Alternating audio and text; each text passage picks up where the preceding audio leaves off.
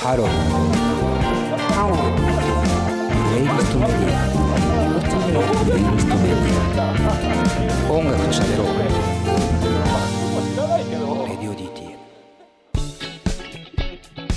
プレイリストで聴いている方は、えー、ヒミで365、えーそして Perfume Genius で Learning、えーそして Sparklehorse で Cow をお送りしました。えーここからパート4の始まりです。えー改めて今日の参加メンバーは、えー金子さん、えー、まんちゅう、岩橋くん、佐藤直の4人でお送りしてます。よろしくお願いします。お願いしお願いします。まえっ、と、まあ、曲の解説を簡単に。えー、ヒミ、えーに関しては日本人ですね。まあ、わかると思うんですけど、聞けば。えっ、と、この方は最近僕が聞いたアーティストですごい好きになった人なんですね。で、まあ、いろいろ調べてたら、えーファースト EP はとりあえず卓録らしいんですよ。ということで、うんファースト EP から、えー、STEM という名前のファースト EP から、えーチョイスしましたけども、えーまあ、タレントみたいな言い方すると、浅野忠信さんとチャラさんの息子さんにあたるうん。方ですね、ヒミ。うん。僕ね、それも知らないで音楽聴いてたんですけど、後で調べたらそうだったって感じなんですけど、まあ、あの、声にオートチューンって言われる、こう、なんか、なんていうのかな、声がケロケロになったりとかえーしてたと思うんですけど、まあ、そういうのも使っていて、まあ、こう、卓録らしいというかね、えー感じの音作りになってるのかな。やりたいことを詰め込んだ感じがあって、すごくいい EP なんですけど。で、Perfume Genius に関して言うと、えーソロアーティストになるんですけど、まあ聞いてわかるようにピアノと歌のシンプルな構成で、結構ね、痛々しい、えー内容の歌詞だったりしていて、このこう内省的な世界が僕はすごい好きなんですよね。で、まあスタイルで言うと、ダニエル・ジョンストンとかともまあ似てるといえば似てるのかなという感じもすごいする、いわゆるこう、卓録の中でもこうベッドルーム感の強いというか、えー人なのかなと思っていて、うん、まあこれも、えー昔の人ではないですが、えーいろんなスタイルがあるなということで選んでみました。で、Perfume Genius は今ものすごく音楽の方向性も変わってるというか、まあシーンは一緒なんですけど、音のえー方向性は結構変わっていて、えーその辺の、これはファーストアルバムなので、えー新譜とかと聞き比べてみたら面白いかなと思います。去年ちなみにリリースされてますね、Perfume Genius の新譜は。で、最後はスパークルホース。えーこれもソロアーティスト。だから、あれだね。やっぱこうやって考えると、ソロアーティストっていうのが結構卓録っていうのは、まあ結果的に多いですよね。当たり前ですけど。うん。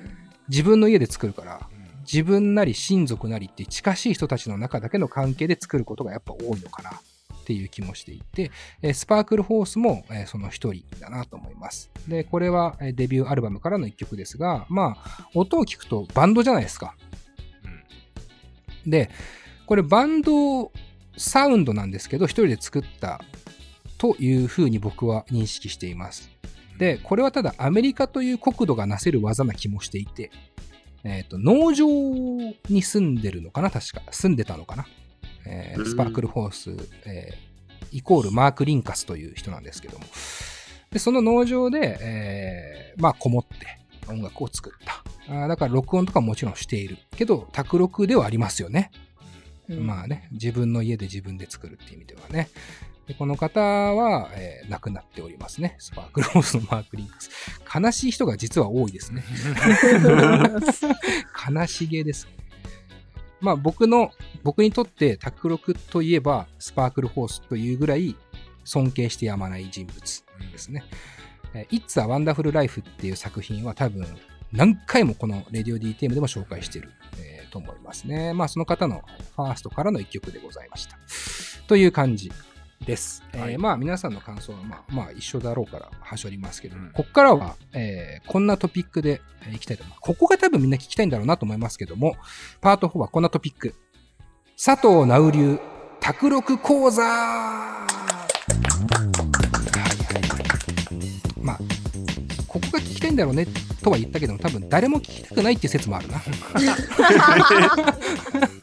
いやでもね、まあでもね、うんまあ、曲ってどうやって作られてるんだろうみたいなところの疑問に対しても多少の、えー多分サポートになるので、ぜひとも皆さん聞いてほしいなと思います。まあ要は今まで機材の話とか、えー何から始めればいいか。まあこれも結構機材の話多かったですね。まああと気持ちで言うと何が作りたいのかがまず大事ですよって話をしたと思うんですけど、えー、ここはまず質問から進めていきたいかなと思います。岩橋くん、なんか質問があるということで。はい。なんかその、曲を作るときに、はい。メロディーとかコード進行とか、えあの、速さとか、どこから決めてつ、何から作ってるのかなっていうのは聞きたいです。ーうん、なるほどね。これは、岩橋くんが曲を作りたいってことだね、要はね。はい、そうですね。うん。なるほど、なるほど。まあ今まで機材のところから、ここからは要は作曲の内容に入っていくので、まあ卓録だけでもないんですが、えーまあ簡単に、えー僕がじゃあ僕のやり方を説明すると、まずは、コピー、カバーから始めますね。その、作曲、まあ要は、うん、なんていうの？か僕の場合はオーダーがあって曲を作るんですよ。こういう映像を作るので、こういう感じの曲を作ってくださいっていうオーダーが入るんですよ。なので、僕の場合、作曲の一本目はもう決まってるは決まってるんです。うん。だこれがミュージシャンとの大きな違いだと思うんです。何でもいいから作ってくださいはないんですよね。基本的に僕の仕事は。お題が振られるわけだ。そういうことっすね例えば、えーロックな感じだけの時もあれば、BPM がだいたい70で、BPM、 beat per minutes、いわゆるこう1分間に何拍あるかっていうのは、テンポを示す BPM というものを例えば指定されて、音色を指定されて、で、テイストを指定されるっていうことも結構多いので、うんちょっとまあ、01ではない感じはあるんですけど、01をやろうとしてる人に対しては、やっぱコピーからかなと思いますね。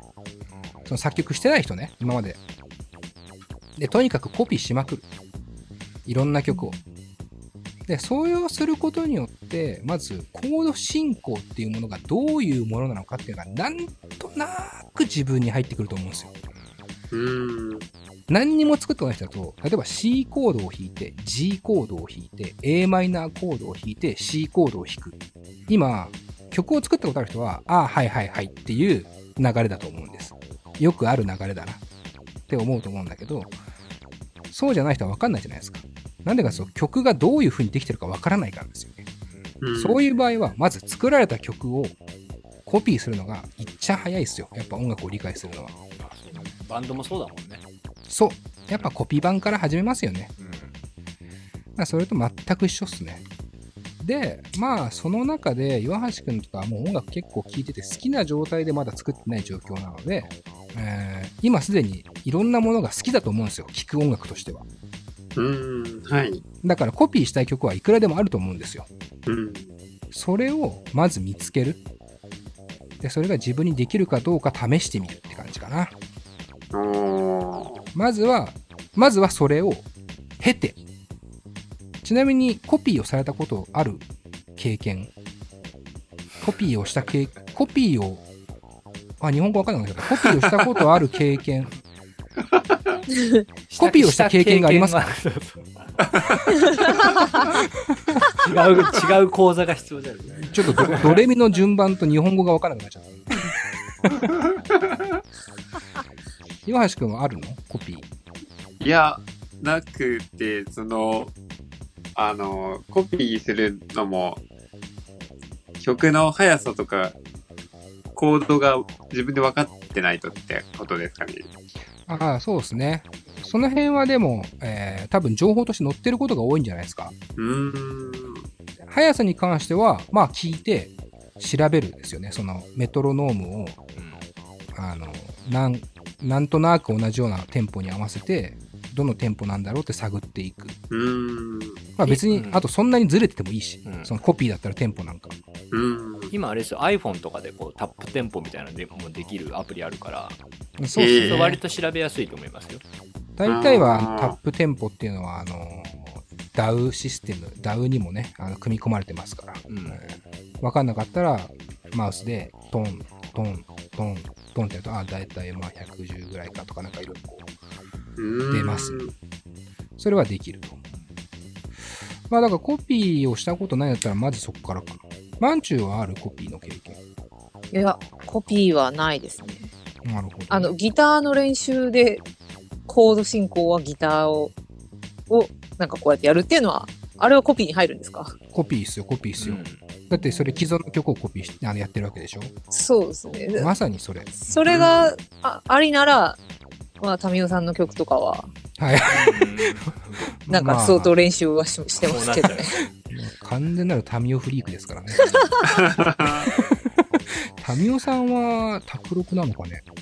あ、でも、タミオさんは卓録の様子を、そう YouTube あの、で YouTube で上げていらっしゃるので、あ、そうなんだ。あれめちゃくちゃそう面白いよ、ね。いうの見ると面白いかもしれないです。うん。それの方が絶対このラジオより参考なんじゃん。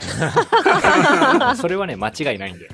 いや、でも、でもなんかあの、すごい難しいですよ、見そう、ててタミオさんはね、オープンリールで、うんあの、卓録するんですよ。はい、出ました。そそれは。はいはいはい。専門用語出ましためめね。ちゃくちゃハードルが高いんですよ。うん。まあ、ハードルなんてもんじゃないですよ。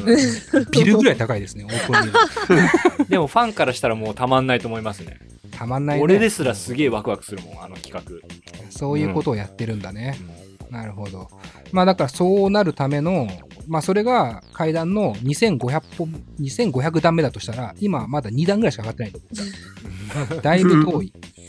けど、まあ、そういうタミオさんの曲をコピーしてれば、とりあえずはいいかなと思います。で、じゃあ、なんとなくのこう曲、コピーが終わって、曲の構成分かったな。例えばドラムがいて、ベースがいて、ギターがいて、声がいるんだなとか、なんとなく理解とかし始めたら、実際の作業に入っていけるかなうんと思います。で、僕の場合で言うと、まあ僕自分の好きな曲も作ったりするんですけど、好き勝手に。うんえーっと、僕の場合はね、正直ね、鼻歌なんですよね、大体が。あじゃあまずやることとしたら鼻歌ってこと？鼻歌がね、うん。降り降りてきちゃってんのかな。なんか表現難しいんですけど、あの、まあ、なんか降りてきてるって感じですよね。これは、降りてきたことない人には分かんないかもな、この感覚は。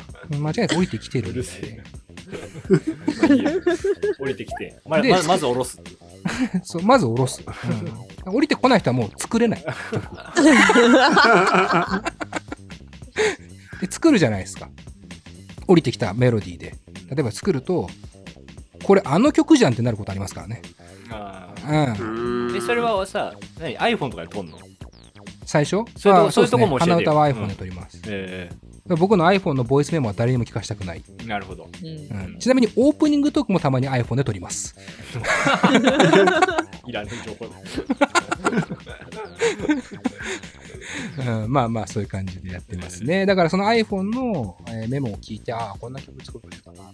iPhone のメモはこう、最初にテンポに、1、2、3、4ってこうテンポなんとなく入れて、そこから、あーとかって歌って、で、えーここからドラムが、トゥットゥパ、トゥットゥパとか入れて、ええまたその後のメロディーが、あーとかって入れて、っていう解説をなんとなくこう、iPhone に入れといて、じゃあそれが極端に言うと、それがデモテープって感じ？そうっすね。まあ、うん。ほんとデモう、ん。デモの中のデモみたいな感じですね。で、これがなんでじゃあそんなことできねえよってなると思うんですけど、なんでできるかっていうと、あの、音楽が好きで聴いてたからだけだと思います。理由は。うん。まあ、聴いてて、要は、記憶の片隅にあるフレーズとか、コード感とかメロディーを自分の中で解釈して勝手に出してるだけだと思うんですよ。人間なんて、そもそも。だからまあ、聴いてる量が多いっていうのは結構大事なのかな。と思います。その折りさせるっていう意味では。で、それができないのであれば、まあ、まずは、やりやすいのはリズムだと思いますね。うんうん。ナウさんの場合はそれを下ろした後にもうそこからリズムからまず入るんですか？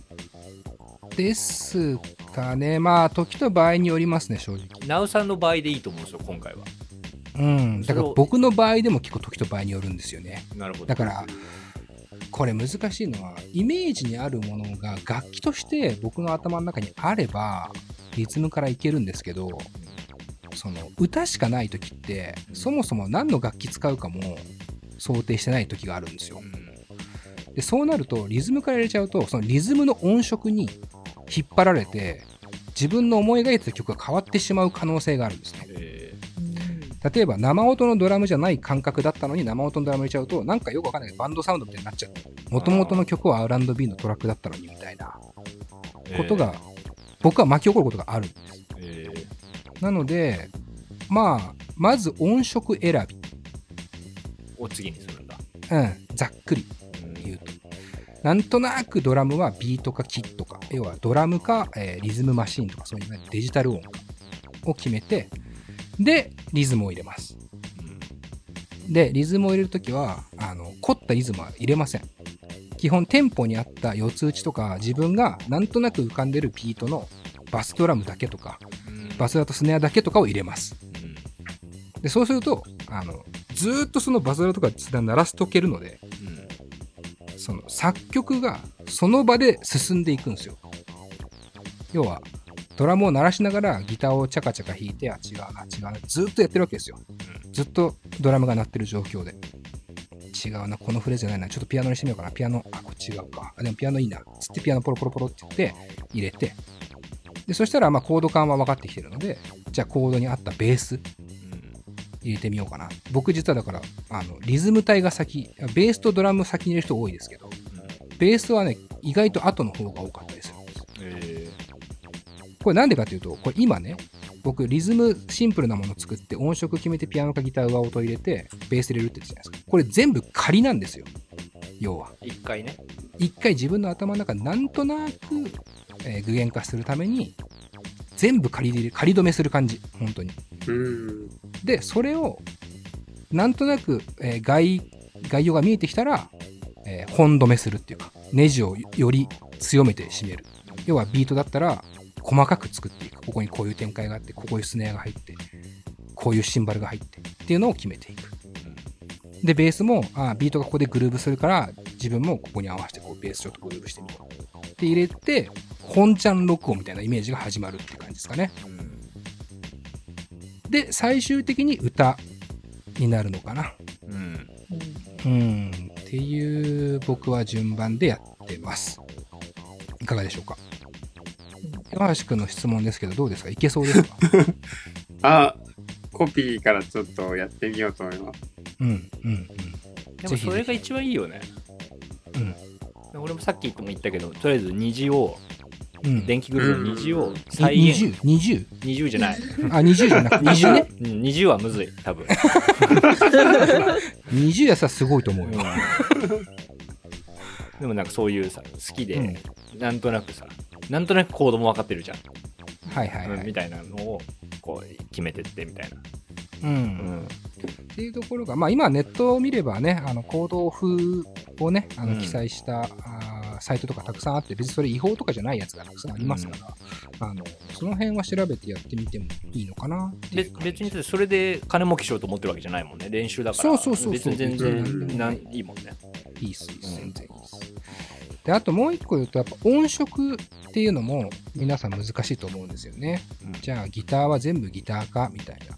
えーエレキギターの音っていろいろありますよね。エフェクターを踏んでみたりとか。まあその辺も全部パソコン上に入ってますから、あの気楽にはもちろんできるんですけど、それはね、あの音色選びの部分で言うと、まあ僕の結構早い段階に行きますけど、これは、あの、慣れです。というのも、音色って、むちゃくちゃあるんですよ。むむちゃくちゃあるっていうか、何でもできるんですよ。調整ができるから。で、ロジック、ロロジックプロって僕が使ってるソフトとかガレージバンドには、例えばピアノっていうと3、4台入ってたりとか、バイオリンっていうとこう15台ぐらい入ってたりとか、えーシンセっていうと100個以上入ってる音が、もう余裕で入ってるんですけど、何百個とか入ってる。それを、まあすごいシンプルに言うと全部聞くっていう、あ 全パタ作業ーン試すってこそう。と。うん僕はこう、ソとかファとかわかんないけど、音をポンポンポンポン押しながら、とにかく音色を変えていくんですよ。で、ああ、あ、いい音色だなとかっていうとメモしといたりとか、えーああ、この音いいなって思うとチェックしといたりとかするんですよ。で、あ、この音がいいなって思ってその音に決めて、そっからその音を調整していく。うんさらに。えーもうちょっと歪んでてほしいなとか、もうちょっと、まあまあいろいろありますよね。えー機械ですから。かね、専門用語になっちゃうんですよ。ディケイがうんぬんとかさ、そうねフィルターがうんぬんとかっていろいろなるんですけど、まあそういう細かいことは抜きにすると、まあ、あの音源を選ぶ。とにかく選ぶためには聞かなきゃ当たり前だけど選べないので、まず全部聞くっていう膨大な作業がありますね。っていうところかな。うん。まあだから、シンプルっちゃシンプルですよね。音を選んで、えー自分が好きな曲をコピーししたそのものをちょっと作ってみるとか、うん一番いいんじゃないですか？要はあの、ギターで弾き語りコピーするんじゃなくて、バンドサウンドでコピーしてみちゃうみたいうんな。うん、コード進行と、あの、なんとなくの尺感が一緒だったら、別に楽器が変わったっていけるから、まあこれはカバーに近いものを作れるようになるのかなっていう気がするっすね。で、えーやってって自分の曲なりコピー曲なりがなんとなく一個まとまったらそこからミックス作業ってことに入っていくんですけどそれを話してたらマジで時間が足りないのでまあそんな感じかなうんと思いますね。はい。で、質問がまたいくつか来てるので答えていきましょう。えーどうやったら上達するっていう質問がありますね。練習方法などとりあえずこれからやってみれば。これも、まあ、コピーですね。ままとまとめるとコピーです。あじゃあ追加していいですか？はいはい。これ僕が今回の企画はきっかけなので単純に僕の質問はい、いいですよ。俺みたいに要は MTR の時代からやりだしてはいいてはいはい。多少知識もああるうんうん、うん。経験もあるうん。ソフトも揃ってるはい。みたいな人が改めてちょっとやろうかなって思思うんだけどみたいなええの時に、なんかここうするといいよみたいなのとか、あー、なるほどうね。ん。確かに、まあ、金子さんみたいに、まあ、なんとか言ったら、こう、かじってるよ、もうちょっと先ぐらいの人ですよね。そうそうまあそういう人で今やりたい人って要はちょっと離れてる人じゃないですか。今最近やってないからやりたいわけじゃないですか、そのやってない間にまずたくさんの進化をしてると思うんです。もしご存知ならばそのソフトとかをね。うん。だロジックっていう一つソフト取っても大型アップデートがありましたから、うん。僕のオープニングトークでおなじみの大型アップデートがありましたからそれのまず機能を感動するのがいいかなと思いますね。あこんな音入ってんだとか。こんなことできるようになってんだみたいな。そう。こんなんできんだったらできちゃうじゃんみたいな。うん。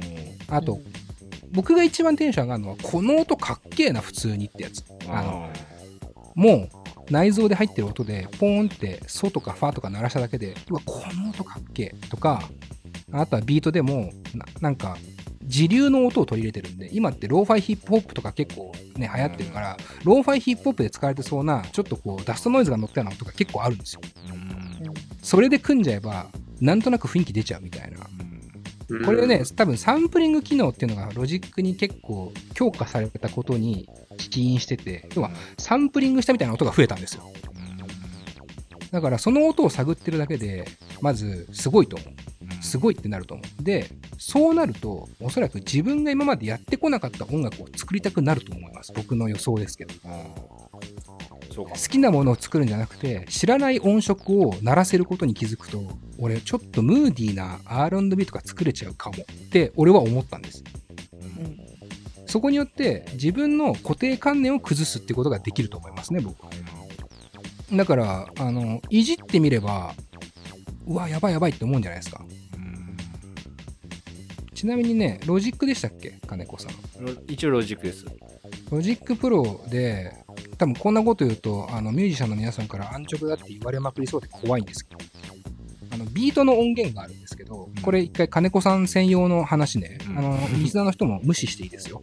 えーっと、エレクトロニック、ドラムキットじゃなくて、えーっと、エレクトロニックドラムキットの中に、 Autumn Leaves っていう、秋の葉っぱね、 Autumn Leaves っていう音源が入ってるんですけど、これなんかはまさにローファイヒップホップで使われてそうなとこたくさん入ってるんですよ。これなんかね、この音音色だけでいい感じのビートできますよ。えーうん。全部この音色でいいぐらい。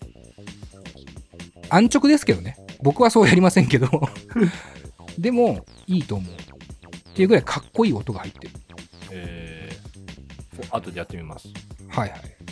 なので、まあ、そういうね、音色の進化とか、あの、まあ、これも結局効率化につながるんですけど、効率化は進んでますので、まあ、その辺の、えー進化に触れてみると、うん、やる気出るんじゃないかな、いい話聞けたな。うん、とは思いますね。なんか質問ありますか？皆さん他に。ね、ないのよ。ないようなので、えーまあ、この辺にしとこうかなと思います。あの、今日の回を本当にどんな方が聞いてるのか気になるので、ちょっと感想とか欲しいぐらいなんですけども、まあ簡単に言うと今日やった、今日僕が喋ったことをやれば、あなたもビリー・アイリッシュって話だ。そう、そういうことなんで、あの、みんなビリー・アイリッシュ目指して頑張ってほしいなと思います。なるほどはい。じゃあ一回お知らせ。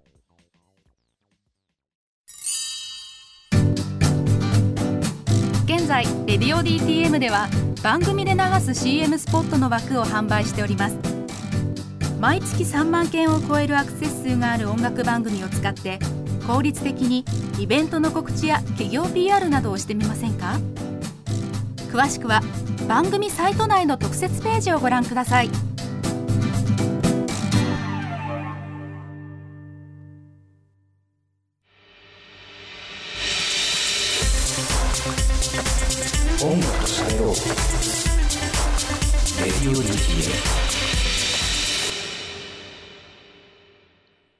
エンディングでーす。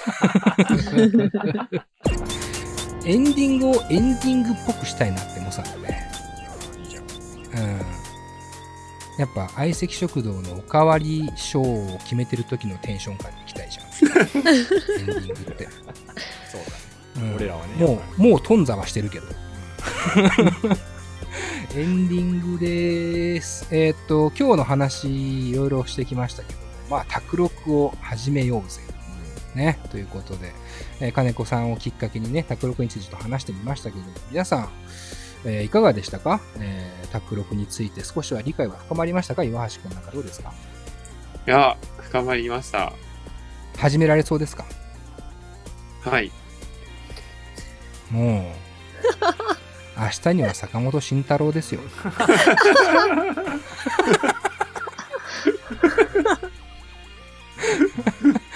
全部冗談だから。リスナーリスナーのみんなにも分かってほしいけど、全部冗談だか今日の回ね。ら。うん、特に今日だよ。まあでもよかったわ。これでさらにね、だからとにかくコピーしなよ。はい。コピーして作った曲を聴かせてくれよ、俺に。お俺らに。でそれを新曲持ってこいに応募してくれよ。コピー来ちゃったよコピーしたやつなら新曲じゃないっす。権利関係ボロボロだけど、応募してみてくれよ。えー、マンチュはどう？いやもうでも結局、そのやってみないと、触ってみないとっていううん。ところなんだなっていうのがすごくよく分かったんで、うんうん。だからやっぱ DAW とかも、うん。もうとにかく触ってみる、うんいじってみるっていうのが大事なのかなって思いました。そうですね。まあ、マンチュはレコードの世界にまず入り込んだじゃないですか、ついさ、うんはい、はい。で、あの時もさ、結局迷ってたじゃない？うんうん。どうしよっかな、みたいな。うんあーでもな、お金がな、とかっつって。うん。で、いざ入り込んでみたらどうですか、今？もう違う、もうなんか人生が輝き出しましたもん。ほら、ほら、ほもうら。今めっちゃ楽しいレコードが。いやー、ほらほら、クラブハウスで新興宗教巻いてる場合じゃないよ、お前。レディオ DTM で新興宗教始まってんだから。俺 聞いたらみんなレコード聞いちゃうんだから。うん。いやだから本当案ずるより有無がやすしじゃないけど、触ってみたら、うん意外となんか、おこんな楽しいんだっていう感じでズブズブになっていけるな。うんうんうん。うん卓録も触ってみたらいいんじゃないかなってはいはいはい。いう気持と、ちです今。冗談抜きにさ、だってそれでさ、やってみてさ、どこに人の才能を眠ってるかは分かんないじゃない？うん誰も保証されてないから、そんなの。うんだから、冗談抜きに、ビリー・アイリッシュみたいになれる可能性ってゼロではない気がするんだよね。ないよ。うんまあ、ゼロだよ。うん、うんそれは、でも、ものすごいコピーの才能があったら、それはそれで面白いじゃないですか。うんでもね、確かにゼロ、コピーできる。本当にゼロじゃないのよ。うん。だって、さ、なんつうの、いくつでデビューし、さよひめぼうさんとかさ、うんあの、ゲストに来てくれましたけど、遅咲きじゃないですか、言うたら。ね。まあちょっと失礼にも当たるかもしれないけど、遅咲きではあるじゃないですか。ああやってさ、才能が爆発して、世の中に評価される瞬間っていうのは、やっぱ誰にもわからない。うんこればっかりはね、本当に誰にもわからないと思うんですよ。だからややってないと言えないことだしね、これは。そそうなんですよ。だからこの後僕が広告の音楽やってますけど、あのめちゃめちゃ売れる曲を作る可能性もなくはない。ね、一個ヒットヒットあるしな。ああ、もしかしてそれってタートルネックボーイのことかそのことですよ。うん。いや、まあヒットしてますよ。うんもう最近は有吉さんだけじゃなくて、かまいたちの二人もね、結構言ってますからね、タートルネックボーイ。もうすぐや、もう千鳥まで。いや、そうですよ。もううん千鳥も言ってたんじゃないかな。タートルネックボーイっていう単語を出した人はみんな僕チェックしてますから。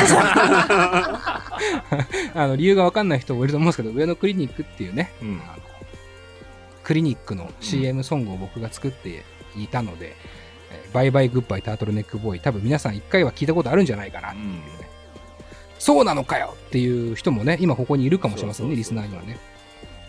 まあそれぐらいのヒットは飛ばしてますけど、あれをヒットって言っちゃうと僕恥ずかしくて仕方ないんで、すよまあまあ、でもね、そうやって、こう、本当にどこから火がつくかっていうかさ、俺の場合はミュージシャンとして売れた売れたいわけではないので、今んとこね、あの、広告の音楽屋として売れたいって気持ちがでかいって考えると、うん。まあ、あの、そうやって有名人の方とかが、僕が作ったものに対して言及してくれるのは、僕のヒットするきっかけだと思うんですよね。だこれは、あの、別にマンチュでも岩橋くんでも金子さんでも、全然あり得ることだなと思うので、えーぜひともね、あの、気になった人は、まずは作る。うん。うん。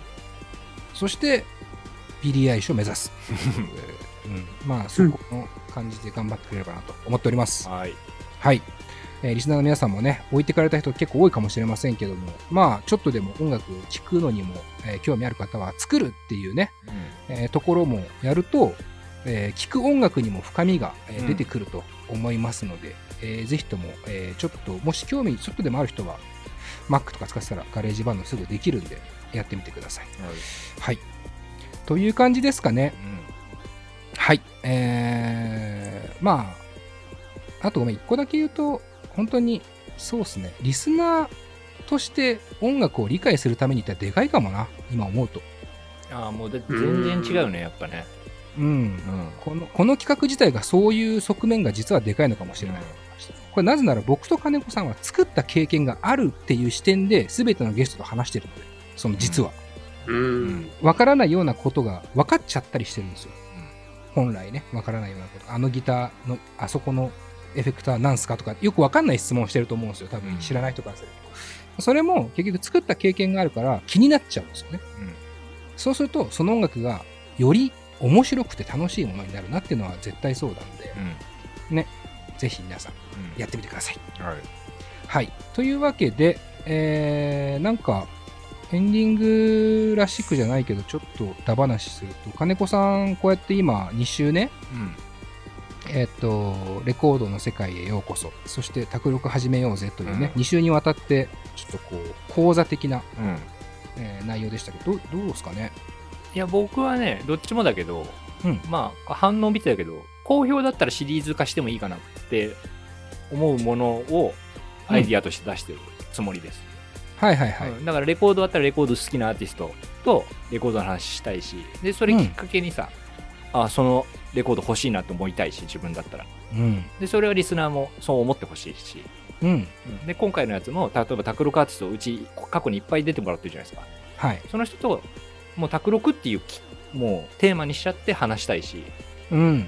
うん、あそんなやり方あるんだみたいなそれこそ直さんとかはさ仕事にしてる面もあるから、うん。単純に勉強になる気もするし、めちゃめちゃなりますね。うんうんそれは、うんそういうリスナーにまた響いてほしいし、そうですねそう。そうそうあとこれ一個だけちょっと短く喋りたいんだけどはい。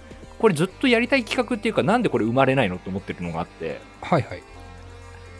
俺何でもそうだけどドリルって大事だと思うんですよね算数ドリルとか、うんうんうん何でもそうなんだけど、うん。はいつ。まりなんか雲みたいなこともそうなんだけどはい。とりあえず理解するためには一番分かりやすくてシンプルな問題を解くっていうのが大事だと思ってるんですよ、うん。うんだから、あの YouTube とかでうん。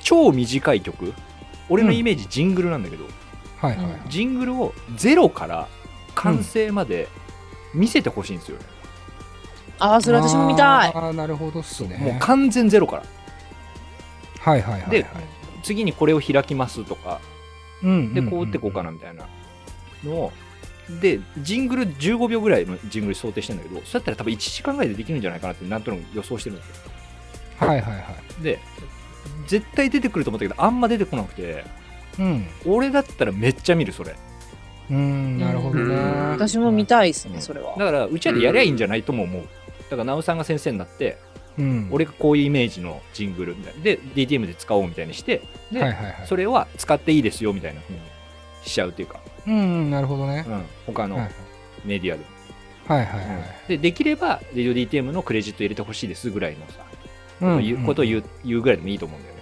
ええそうですね。それめめっちゃ結構ほ欲してる人いっぱいいると思うんですよ。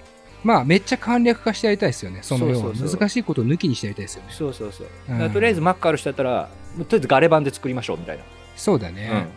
なんか、やっぱさ、キックの音圧がうんぬんとかじゃなくてね、そうそうそうとにかく曲を15秒でポンって作ってみようっていううんうんものを1 0から100まで、とうんりあえず見せてみるっていうね。そうそううんそれは確かにいいね。